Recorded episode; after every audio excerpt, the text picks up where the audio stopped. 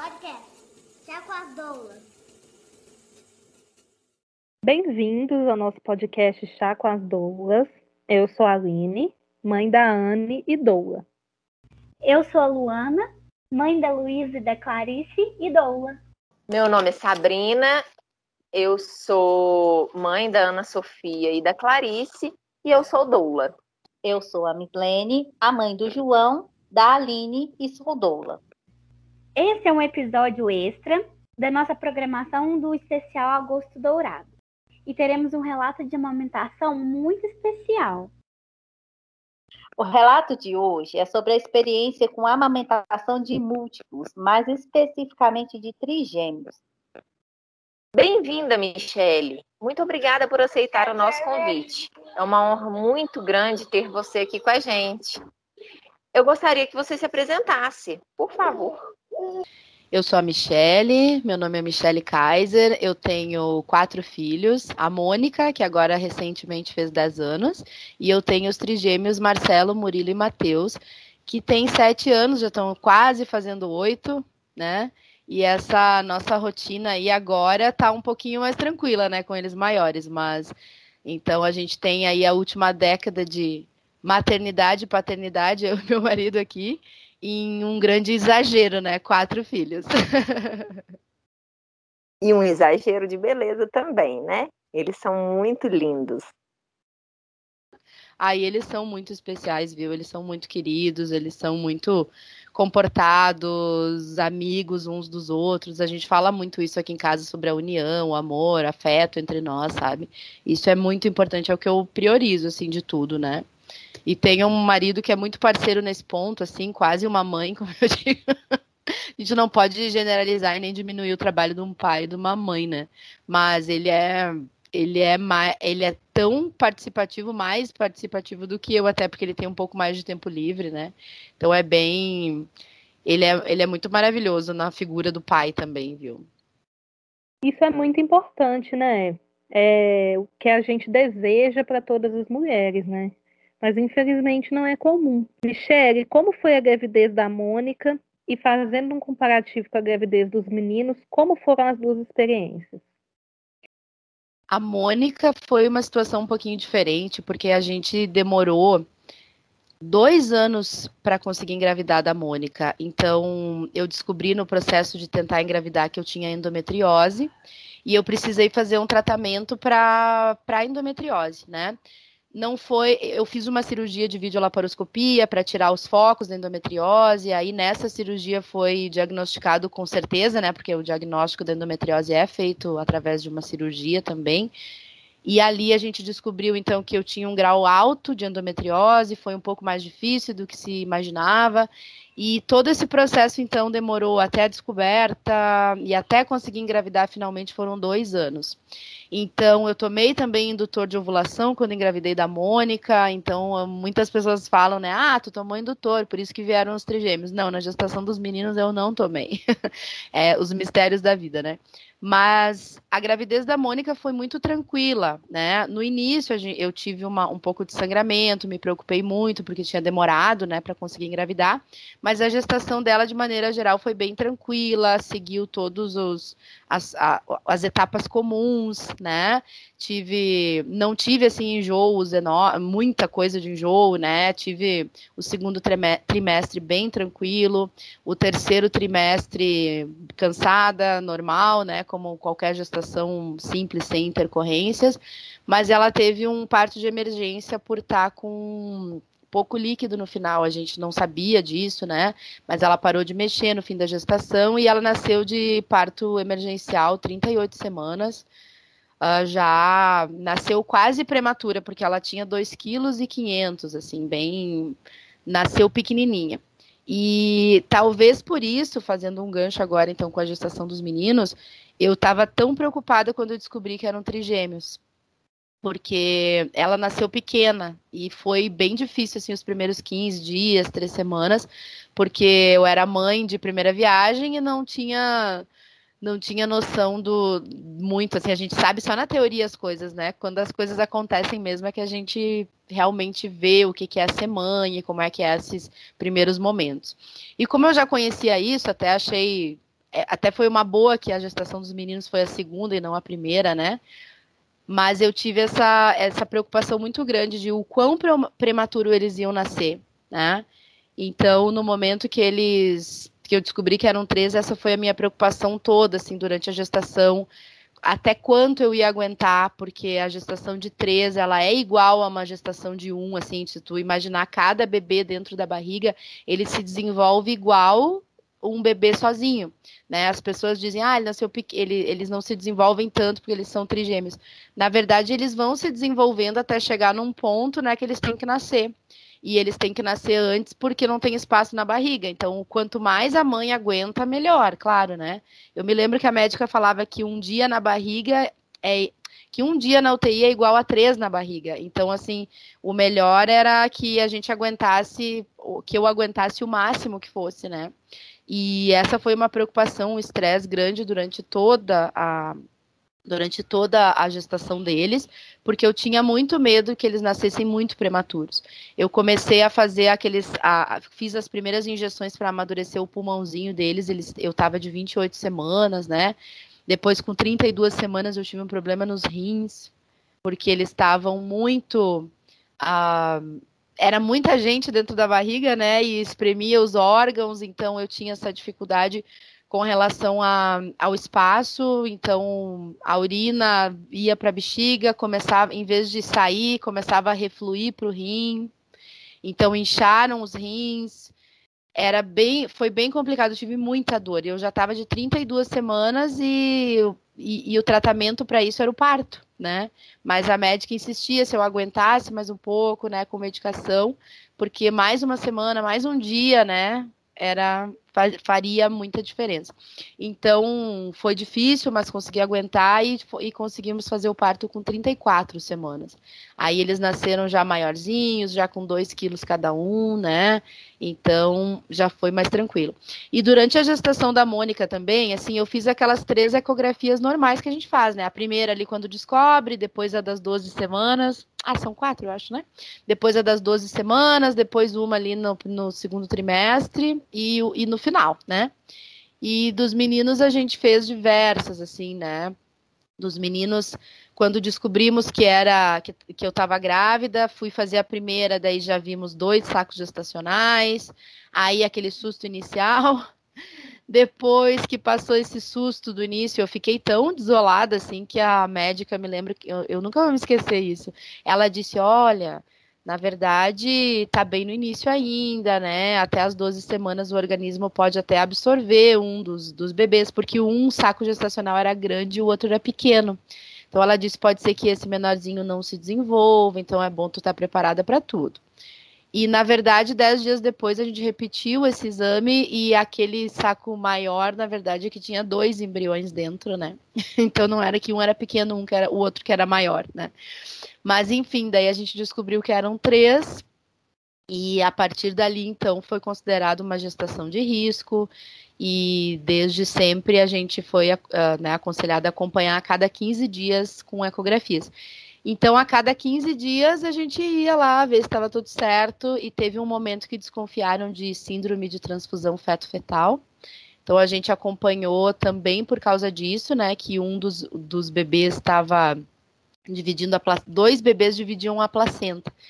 Tinham dois sacos gestacionais, então, né? Um bebê estava num saco gestacional com a sua placenta ali e o outro tava, o outro saco gestacional tinha dois bebês dividindo a placenta. Então ali, em um dos exames apareceu um, um valor ali da TN, né, da translucência nucal, apareceu um valor muito perto do máximo e para o outro bebê muito perto do mínimo. Então o, o, médico achou que eles poderiam estar tá fazendo uma troca de sangue ali através das, das artérias que, que dividem com a placenta, né? Então a gente acompanhou durante um bom tempo para ver se eles iam se desenvolver de maneira igual, para ver então, né, se, se precisaria fazer alguma intervenção. A intervenção seria cirúrgica, uma cirurgia na barriga, né? E para fazer a cauterização desse, dessas artérias. Então eu tive muita preocupação nesse período todo aí, né? Acho que de umas 13 semanas até as 20 semanas, quando foi descartado a transfusão feto-fetal. Mas a gente ia a cada 15 dias lá ver como é que tava os neném na barriga, né? E vamos combinar fazer um fazer um, abrir um parênteses aqui que essas ecografias geralmente a gente tem que essas assim tão específicas elas são feitas só particular, né? E a gente precisava pagar pelo número de crianças na barriga, então era caríssimo, né? Nossa, eu imagino os gastos. É muita coisa as pessoas não têm noção que, que isso custa, né? Mas, ah, mas por que, que tu não fez pelo plano? Na verdade, eu podia ter feito pelo plano, mas o plano cobre, acho que três ou quatro durante a gestação, e ali a gente precisava de um médico especialista, né? Claro que se, eu, se a gente não tivesse condições, não teria feito e teria dado tudo certo. Mas nesse caso, como foi, houve essa desconfiança, a gente quis acompanhar com o melhor médico, né? Então, que bom que não aconteceu nada, mas eu já, eu já vi casos uh, até desse médico que indicou um outro médico de São Paulo, e depois eu me comuniquei com essa mãe também, né, que fez essa cirurgia intrauterina, que é bem perigosa, bem difícil, e deu tudo certo, né, a gente já viu todos os casos. Mas é interessante, são coisas que acontecem, né. A gente nem imagina com múltiplos quando eles são idênticos, né. É, gravidez de múltiplos não é tão comum quanto o feto único. Então, quem está passando por uma, ouve um relato assim, dá até uma confortada. É, é verdade. Michele, a amamentação da Mônica, você conseguiu fazer ela na primeira hora de vida? Assim que ela nasceu? Como é que foi? A Mônica tem 10 anos já e não quero te dizer que eu não me lembre, mas a como isso aconteceu há 10 anos, eu acho que até a os protocolos talvez fossem diferentes, né? Então, assim, quando ela nasceu, eles já colocaram, eu já fui para a sala de recuperação em seguida, né, daqueles momentos ali do, porque ela nasceu de uma cesárea de emergência, né? E já lá na recuperação eles já me deram ela, e ela já veio, já colocaram ela grudadinha ali comigo, né? E ali ela já tentou mamar, e eu já tentei dar, e claro que tem todo aquela coisa que primeiro tem que descer o colostro, né? E tal. Mas eu consegui sim, deitadinha com ela, eu não sei se se era um protocolo de todos os hospitais, mas naquela época não se falava tanto sobre isso, né? E sim, eu sempre quis amamentar, mas ali naquele momento ah, eles colocaram ela comigo imediatamente. E nossa, é uma sensação muito boa, né? É uma coisa muito maravilhosa ter ela imediatamente ali comigo, porque durante o parto a gente vê de longe, vê no vidrinho eles tentando fazendo os procedimentos ali, né? Que também naquela época não se não, não se focava tanto no, no nascimento mais humanizado como hoje, né? De, de não dar aquele primeiro banho, né? E todas essas coisas. Mas o meu marido pôde estar presente ali o tempo inteiro também. O vídeo que, que a gente tem do nascimento dela, ele está o tempo inteiro grudado ali, incomodando os médicos. E, e isso é até um ciúme que eu tenho um pouquinho, viu? Que os pais eles conseguem chegar ali junto, né? E a gente fica lá no meio de uma cirurgia ainda. Mas enfim, daí quando ela veio comigo ali na sala de recuperação já, uh, já estava eu e mais outras duas mães que também tinham tido dois partos de emergência, o mesmo caso que o meu, e elas estavam todas com os bebês ali, então era aqueles bebês chorando, as enfermeiras ajudando, e nós estávamos todas mães de primeira viagem, assim, né? Depois essa menina até foi ser colega da Mônica na escola. Uma delas, né? Uma das meninas foi ser colega da Mônica na escola, super engraçado. Ah, mas sim, consegui ter esse contato com ela na primeira hora de vida.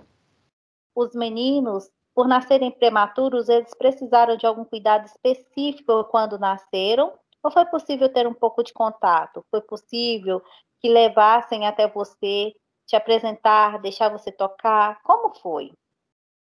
O nascimento dos meninos foi totalmente diferente, né? Eles, a gente teve que fazer cesárea pelo fato de ser trigêmeos e também porque chegou uma hora ali que não dava mais, né? Tava tentando aguentar até as 36 semanas, mas realmente o, o, o Matheus, que era o que estava mais embaixo, já tava, já tinha encurtado o colo do útero e já estava querendo começar a vir, né?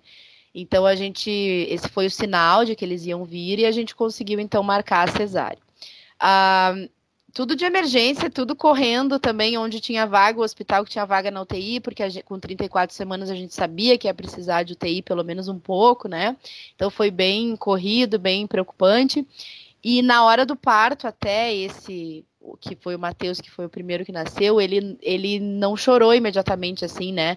E, e depois de tudo, depois que aconteceu tudo, é que eu fiquei sabendo que eles demoraram muito tempo para conseguir, muito tempo dentro do possível, claro, né?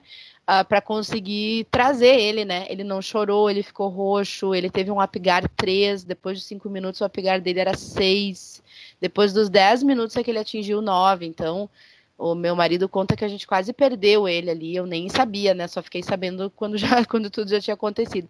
Então eu não tive aquela foto deles, do, do nascimento, os três ali na minha volta, né? Eu não tive tudo isso porque eles tiveram que levar eles imediatamente para UTI, né? E dos três, na verdade, o único que chorou foi o Murilo, os outros dois, que foi o que nasceu no meio, assim, né? Que tava no meio da barriga. O Marcelo e o Matheus nasceram meio ruins, assim, né? Precisaram de um tempinho para conseguir vir bem. E eles foram para UTI imediatamente, então eu na sala de recuperação sozinha, né, totalmente diferente. Não pude dar, não pude ter esse vínculo da amamentação com eles logo no primeiro momento, porque eles eram prematuros e, e eu estava também numa situação de, de muito de estar tá me recuperando de uma cesárea maior também ali, né? Então eu fui para sala para o meu quarto logo em seguida. Eu só pude visitá-los na UTI no, naquele mesmo dia, mas tipo, era um, eles nasceram uma da tarde, eu só pude visitá-los lá pela meia-noite, mais ou menos, ou uma da manhã, quando fechou 12 horas, eu acho, da cirurgia. E no dia seguinte, só que eu pude colocar eles no peito, pegar eles no colo, né? Então já foi bem diferente. Eu tinha que ver eles com aquela sondinha no nariz, né? Eu tinha. Eu tentava tirar o leite e, e não saía, né? Uh, e, e quando mesmo nesses primeiros dias que daí já teria descido, né? Demora uns, uns dois, três dias para descer o leite mesmo, né? E quando desceu, descia pouco, não vinha, né? A comparação da, de quando eu tive a, a Mônica, que eu, eu me lembro naquela época que a gente dizia, nossa, podia ser gêmeos de tanto leite que eu tenho, né? E dos meninos e dos meninos, assim, era trigêmeos e eu não tinha metade do leite que eu tinha tido com ela, sabe? E eu ia até o hospital e eu via eles dando uma madeirinha de, de, de, de fórmula, né? E aquilo me doía, sabe? Eu queria tanto amamentar. E quando. É um gatilho aqui, né? Vamos. Mas enfim, daí, porque eu vou te dizer assim que de tudo, que de tudo que aconteceu na minha gestação e, e no meu parto e no meu ser mãe, eu gostei muito de amamentar. Eu era, era uma coisa assim que eu, que eu tinha muita. Eu gostava muito de amamentar a Mônica, né? E quando eu tive os meninos, eu tinha aquela coisa de são, são dois peitos duas crianças, né? Como é que eu vou fazer para dar conta disso? Então, desde bem o início, eles precisaram tomar fórmula e eu ia até o TI, eles me incentivavam que pegasse as crianças e botasse no peito para incentivar também que viesse mais leite, né?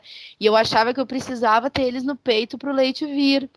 Mas é que não adianta, né? Nesse ponto, assim, claro que, que a gente sempre se culpa, e eu não quero me culpar agora, tantos anos depois também, de novo, né?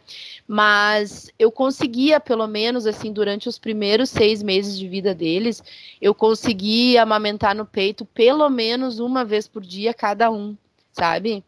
E, e, nos primeiros dois meses, assim, eu até teve, teve semanas ali que eu passei com eles no peito o dia inteiro porque eu queria muito conseguir amamentar pelo menos duas vezes por dia cada um, né? E eles são pequenininhos e demora, né? Com a Mônica eu ficava 45 minutos com, com ela no peito para amamentar, né? Uh, bem no início, assim, quando ela era pequenininha, que ela precisava ganhar peso, nasceu com 2,5 kg. O primeiro mês ela ganhou um quilo e meio, ela já estava com 4 quilos, né? No, no segundo mês na, com a pediatra, porque a gente. Porque realmente eu, eu queria, gostava muito e ela respondia bem, né? Até hoje ela ama leite. E os meninos não tive, não consegui fazer isso, sabe? E claro que é totalmente compreensível, né? Mas ainda assim é uma coisa que me, que, que me frustrou um pouco na época, que me deixou chateada, que eu gostaria muito de ter conseguido melhor nesse, nesse aspecto, né? Mas sei que pelo menos até, pelo menos uma vez por dia, até os seis meses, eles tiveram acesso a leite materno. Michelle, isso é incrível. A amamentação de bebê único já não é fácil. Amamentar três ao mesmo tempo, então, nem se fala. Então, você conseguir manter até seis meses, nem que seja uma vez por dia, o contato com os meninos com leite materno é incrível. Você pode ter muito orgulho disso, muito mesmo. Mas era uma coisa que eu queria tanto, sabe? Eu queria tanto, eu tinha tanto aquilo idealizado, se assim, eu preciso conseguir, né? Mas ah, claro que o estresse, quando a gente transforma em estresse, também isso dificulta, né? E eu pensava, por que, que eu tinha tanto com ela e agora eu não consigo ter tanto de novo, né? Se eu sou a mesma pessoa. Mas na verdade eu não era mais a mesma pessoa, né? Eu era uma pessoa diferente que agora tinha uma filha mais velha que eu tinha muita preocupação em, em atender ela e não deixá-la de lado, e eu tinha a minha casa cheia de filhos e de pessoas para me ajudar. Eu tinha minha mãe que ficou aqui comigo, meu pai vinha me ajudar, a gente acabou contratando uma babá para ficar com eles à noite também, e foi uma coisa bem interessante, assim, que o fato de eu conseguir dormir umas cinco horas seguidas, né, nesse período que ela ficava aqui, ajudou também a ter leite de manhã, né, então, a, a mamadeira da noite que ela dava ali às duas horas da manhã, mais ou menos, aí eu conseguia dormir da, das duas até umas sete, aí às sete horas eu conseguia dar o peito, daí era o, meu, o horário que estava mais cheio, né, que tinha mais condições de, de amamentar no peito. Então, também foi importante isso, mas eu acho que que toda essa questão, né, da amamentação foi mais difícil também pelo pelo estresse, não só o cansaço físico, mas o emocional, né? De precisar de tanta ajuda com tantos filhos, sendo que com a Mônica eu tinha feito do meu jeitinho, eu, meu marido aqui em casa. Claro que a minha mãe ficou as primeiras semanas aqui comigo me ajudando, me auxiliando. Claro que não foi fácil também. A Mônica precisei comprar um biquinho de silicone, me lembro uma vez. As pessoas falavam muito mal do bico de silicone, que tira o contato da criança com a mãe, mas para mim me ajudou muito porque eu tinha muita dor e um dos peitos ela tinha preferência, o outro então não ficava muito cheio e ela não conseguia nem abocanhar, né? Então para mim foi muito bom, eu botava, esvaziava um pouco com ela. Melhor jeito de esvaziar um peito é um bebê, né? Porque a gente fica no banho lá tentando tirar e, e não adianta, não sai, né? Parece que faz mais leite ainda. E e deles, assim, eu, eu tinha, essa, eu tinha esse, essa dor, sabe? Essa dor na alma, que o meu peito não ficava estourando como o dela ficava, sabe? O, de, o dela de manhã eu precisaria ter dois bebês para dar conta de, de tirar tudo que eu tinha de manhã. E, e eles não. Isso não aconteceu. Mas eu sei que foi bom mesmo assim. Eles são. né? A gente conseguiu esse vínculo e foi muito legal, por mais que eu tivesse ficado cansada. Minha mãe me ajudava a segurar eles para eu conseguir amamentar dois ao mesmo tempo. Então, tudo foi foi bom dentro do possível, assim, né? Foi super. Uh, eu, eu não posso não posso reclamar, né? Porque eu acho que, que, que deu tudo certo, mas realmente o fato de a gente ter múltiplos, isso é uma das, das coisas mais difíceis, né? a, a amamentação e a criação desse vínculo que a gente tem através da amamentação, que com ela eu me lembro de detalhes, assim, né? E com eles eu só me lembro de estresse, de barulho, de confusão, de, de querer e não conseguir, e, e, e querer estar numa situação mais calma, mas precisar, uh, né? De ajuda dos outros o tempo inteiro, né? E, e é, é, eu tenho umas lembranças um pouco menos felizes, assim, com relação à amamentação dos meninos. Então, pela sua experiência, você associa o estresse e o nervosismo de uma gravidez inteira, assim, com alguma preocupação? Os primeiros dias mais intensos, com essa baixa produção? Sim, eu associo isso, sim. Eu acho que eu tive também estresse e preocupação quando, a, quando, eu, quando eu amamentei a Mônica, uh, porque demorou três, quatro dias para descer o leite mesmo, e eu tinha medo de não ter leite, e eu queria muito amamentar, né? Muito mais do que eu estava preocupada com o parto, ah, quero fazer parto normal, quero fazer parto cesáreo, né? Eu estava muito mais preocupada em conseguir amamentar, porque eu achava isso muito mais importante do que o parto em si, né? A maneira como ela nascesse não tinha tanta importância quanto esse vínculo, né, da amamentação. E, e dos meninos, por causa desse estresse, desse medo de tudo, e também pelo fato deles terem ido para UTI e eu não ter conseguido ter aquele aquele vínculo imediato com eles, né? Ela veio para mim, já veio no meu colinho, ela estava comigo o tempo inteiro no quarto, né? Por pouco também, né? Porque ela nasceu bem pequena mas como respirou bem, não precisou de UTI. Agora eles assim precisaram ficar 15 dias no hospital até que eles vieram para casa, para eu estar tá com eles no colinho o tempo todo. Eles estavam sempre na incubadora, né? Então eu também não podia ficar tirando da incubadora toda hora para botar no peito, né? Então toda essa situação causou um estresse em mim, né? Porque eu tinha muita vontade de, de, de trazer eles para casa, ao mesmo tempo que eu pensava que para eles a melhor coisa era estar no hospital, porque eles precisavam daquilo naquele momento. E foi bom para eu me recuperar o meu físico, né? Que daí eu conseguia. Eu, eu dormia mal, mas dormia, né? Nos primeiros momentos ali, né? O problema maior é. Eu acho que a grande coisa que a gente essa construção desse vínculo que demorou mais, entende? E aí eu fico sempre sempre achei que seria teria sido muito melhor se eu tivesse conseguido. Mas, de novo, ter conseguido até os seis meses, uma vez por dia ao menos, uh, me deixou feliz. E, e eu tive que parar porque eu estava muito cansada e já não tinha mais muito, né? A Mônica foi até dez meses que eu consegui amamentar ela. Uh, e naquela época também tinha uma coisa, ah, já tá mamando há 10 meses, para que mais? Olha só, né? As pessoas botavam uma pilha contra até, né? Ai, vai amamentar com mais de um ano, nada a ver. Hoje eu teria feito, porque eu achava tão legal, gostava tanto, sofri tanto. O dia que eu dei uma mamadeira para Mônica a primeira vez de leite em pó, eu me lembro que eu chorei porque ela gostou, me senti ofendida. Entende? Mas assim, e deles foi uma coisa de necessidade mesmo, né? Já não aguentava mais e já não produzia mais. Então tudo que eu fazia parece que não adiantava para produzir mais.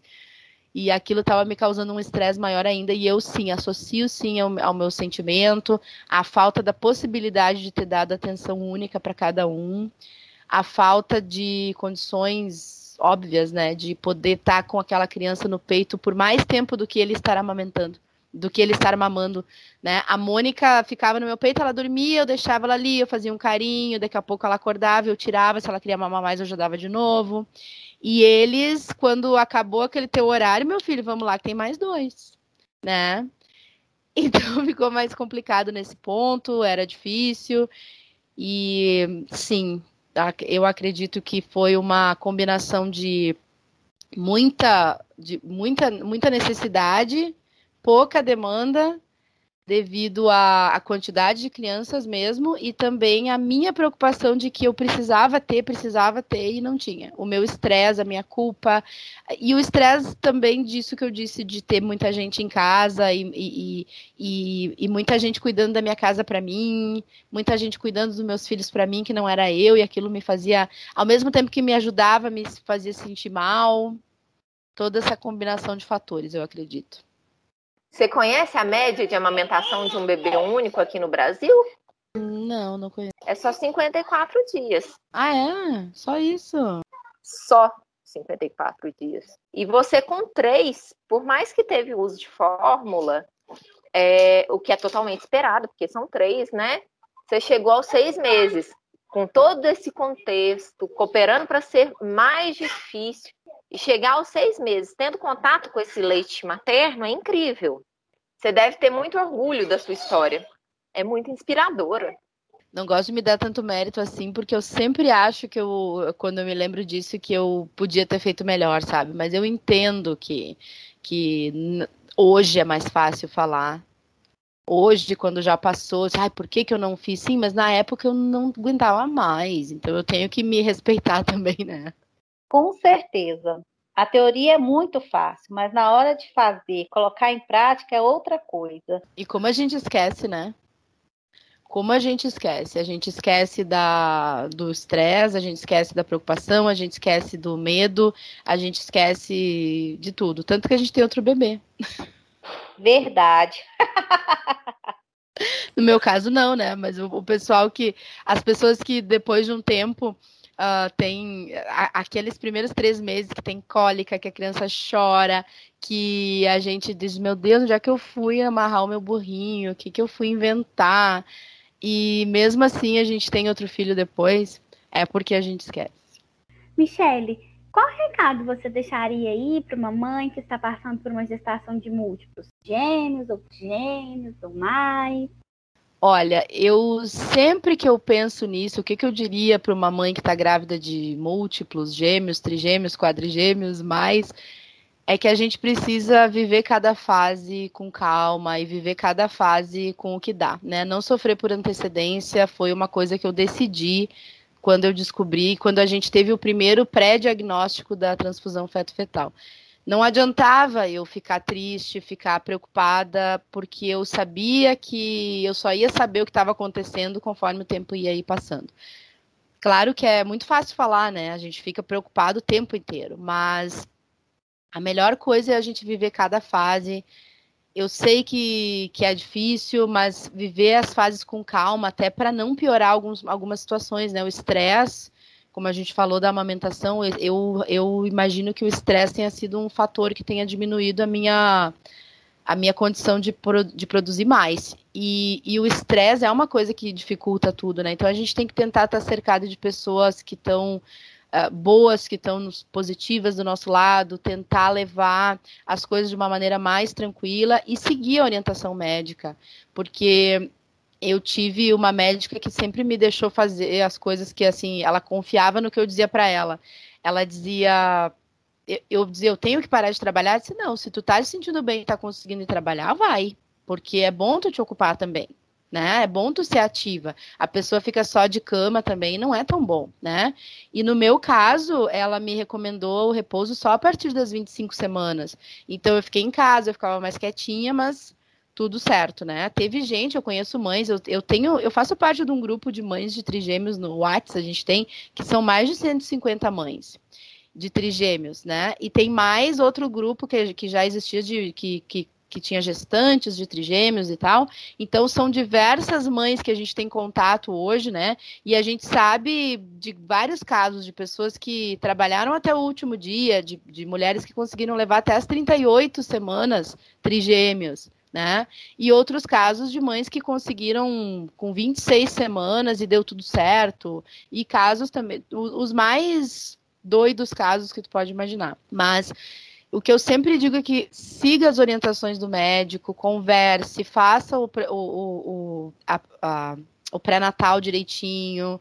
Uh, leve em consideração todas as situações e lembre-se que é sim uma gestação de risco e que a gente está numa situação difícil, preocupado com a parte financeira, preocupada com a parte de como é que eu vou dar atenção para tanto filho, como é que eu vou sustentar tantos filhos, como é que eu vou ir no mercado para comprar tanta comida.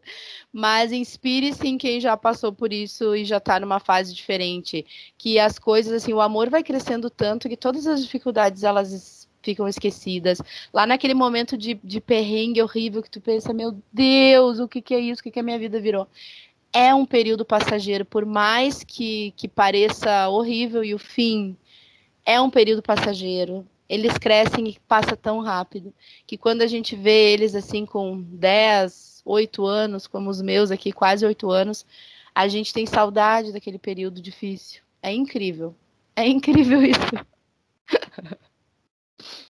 Passa muito rápido. Eu fico pensando, eu vejo, a, sabe a Alice do, da Alice da Morgana Seco, que tá fazendo sucesso falando as palavras difíceis? Sim, sim. Menina Mônica fazia aquilo tudo.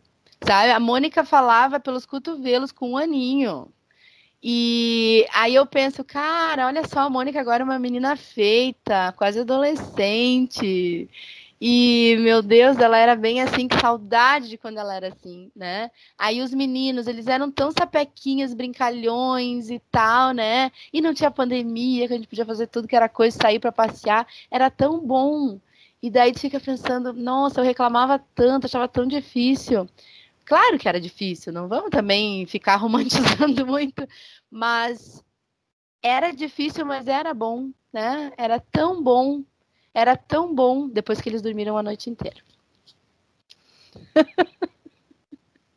Privação de sono é sempre muito pesado. Isso é pesado. Com seis meses eles já dormiam bem, eles já dormiam, eles acordavam ali pela uma e pouquinho. Aí tinha dias que pelo menos um deles assim dormia lá pelas nove da, da noite e acordava só às seis da manhã.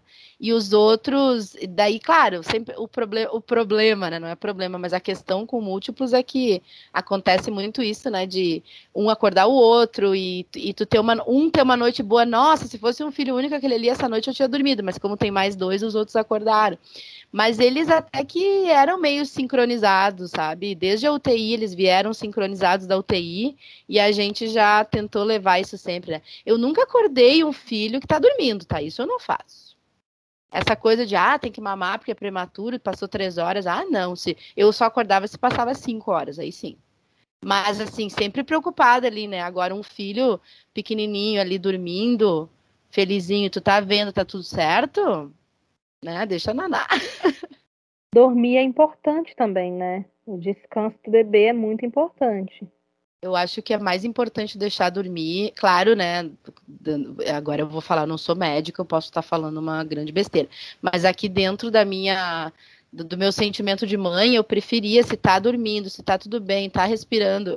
Eu sou daquelas mães que vai lá ver se a criança tá respirando. Tá tudo certo, tá levantadinha ali, ou, né, mamou, não tá se afogando, tá tudo certo. Deixa naná, né? Porque é pequenininho também e também faz parte de da energia, né, conseguir dormir porque ficar acordado mamando também gasta energia. Tem que dormir para se recuperar, deixa as crianças engordar. Concordo com você. Michele, quer falar sobre seu Instagram, YouTube, para quem estiver ouvindo a gente seguir? Então, eu quero, em primeiro lugar, agradecer o convite aqui, né? Para fazer esse relato de amamentação aqui no podcast. E eu tô, fiquei muito feliz de ser convidada. Eu ainda, até pelos motivos que eu tinha falado antes, né? Como os meus já estão grandes, às vezes eu acho que eu já não tenho mais muito experiência recente para dar para dar conselhos para as outras mães. Mas falando aqui agora, eu vejo como ainda está tudo bem recente na minha cabeça e, e é bom até para as pessoas saberem, né? Olha só, a idade que eles estão agora, como tudo fica maravilhoso. Hoje eles são nossos nossos melhores amigos. Hoje nós somos. Hoje, hoje a nossa relação é, é, é, é tão bom assim ver que tudo passou e olha onde que nós chegamos, né? E quem quiser continuar, então, né, acompanhando aqui, saber um pouquinho mais da nossa vida e da nossa rotina, lá no Instagram, então, a gente tem os Trigêmeos da Michelle, arroba os Trigêmeos da Michelle. E a gente também tem o canal no YouTube, que é os Trigêmeos da Michelle também. A gente posta vídeo lá duas vezes por semana, também mostrando a nossa rotina. E eu comecei a postar quando os meninos já tinham mais ou menos uns três anos, assim, que eu comecei a fazer vídeos mais seguido. Então dá para ver várias coisas da nossa rotina desde que eles eram pequenininhos lá no canal. E a gente está lá até hoje, então, mostrando a nossa rotina dessa família com seis, quatro crianças e essa loucura. Seu relato é lindo, muito emocionante. Sua história é maravilhosa. Michele, muito obrigada pela sua participação no nosso podcast. Michele, muito obrigada. Foi muito bom mesmo ter você com a gente. Michele, muito obrigada pela sua participação. Muito obrigada. Foi um prazer falar aqui. Obrigada pelo convite.